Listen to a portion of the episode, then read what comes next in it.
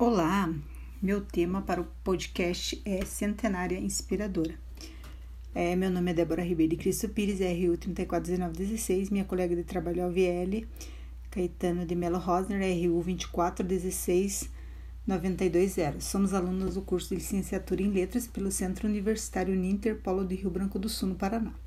A apresentação do, do tema do meu podcast, minha personagem feminina escolhida é uma mulher Sarah Furquim, que aos 100 anos a paranaense Sarah Furquim escrevia, costurava e esbanjava a juventude. A centenária morava em Rio Branco do Sul, a 50 quilômetros de Curitiba.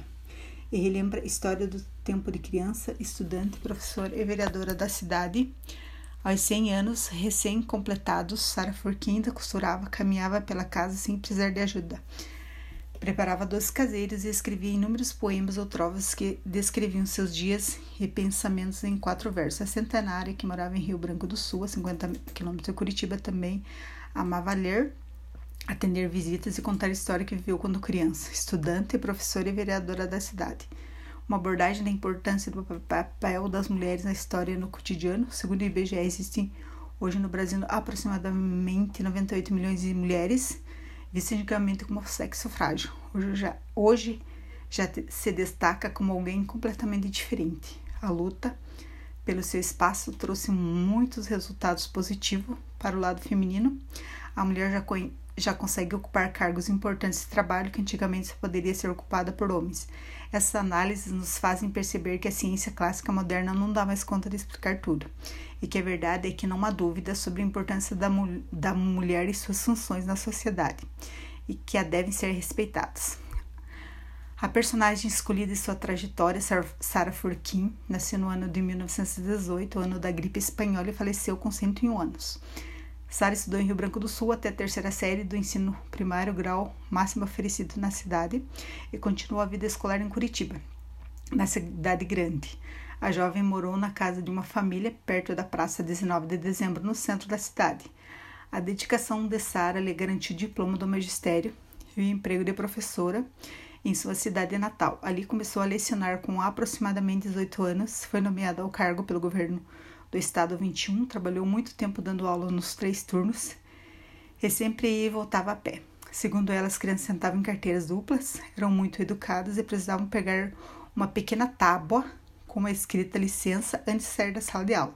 Além de professora, a dona Sara também passou pela Câmara Municipal de Vereadores como a primeira mulher eleita para o cargo na história de Rio Branco do Sul.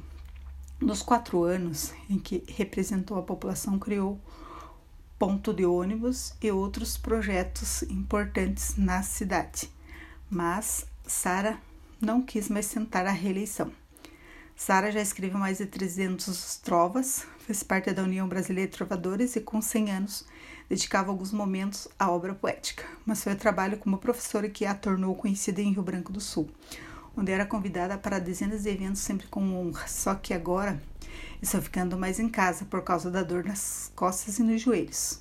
É que estou ficando velha, relatava a professora, que comemorou seus 100 anos em uma festa com a presença de 200 convidados em dezembro de 2018. Feliz aquele varão que leva a vida com fé e perdoa seu irmão, porque sabe que Deus é. Sara Furquim. Lugar de memória para essa mulher na cidade. Sara Furquim morava sozinha no velho casarão na entrada da cidade, construído por seu pai tinha somente uma funcionária que auxiliava. Esse espaço era mantido para visitas, pois ela já recebia muitas visitas diariamente, por ser muito querida pela população. Como a memória dessas mulheres pode ser registrada e preservada? Nascida em 1918, Sara Furquim era um patrimônio de Rio Branco do Sul, assim como seu casarão, onde morava desde que foi construído em 1928 por seu pai, o ex-prefeito Otávio Furquim. O mesmo espaço poderá continuar como uma espécie de museus e, açaí, e assim atrair muitas visitas. Agradeço imensamente por sua atenção e muito obrigado a todos que ouviram esse podcast e até mais.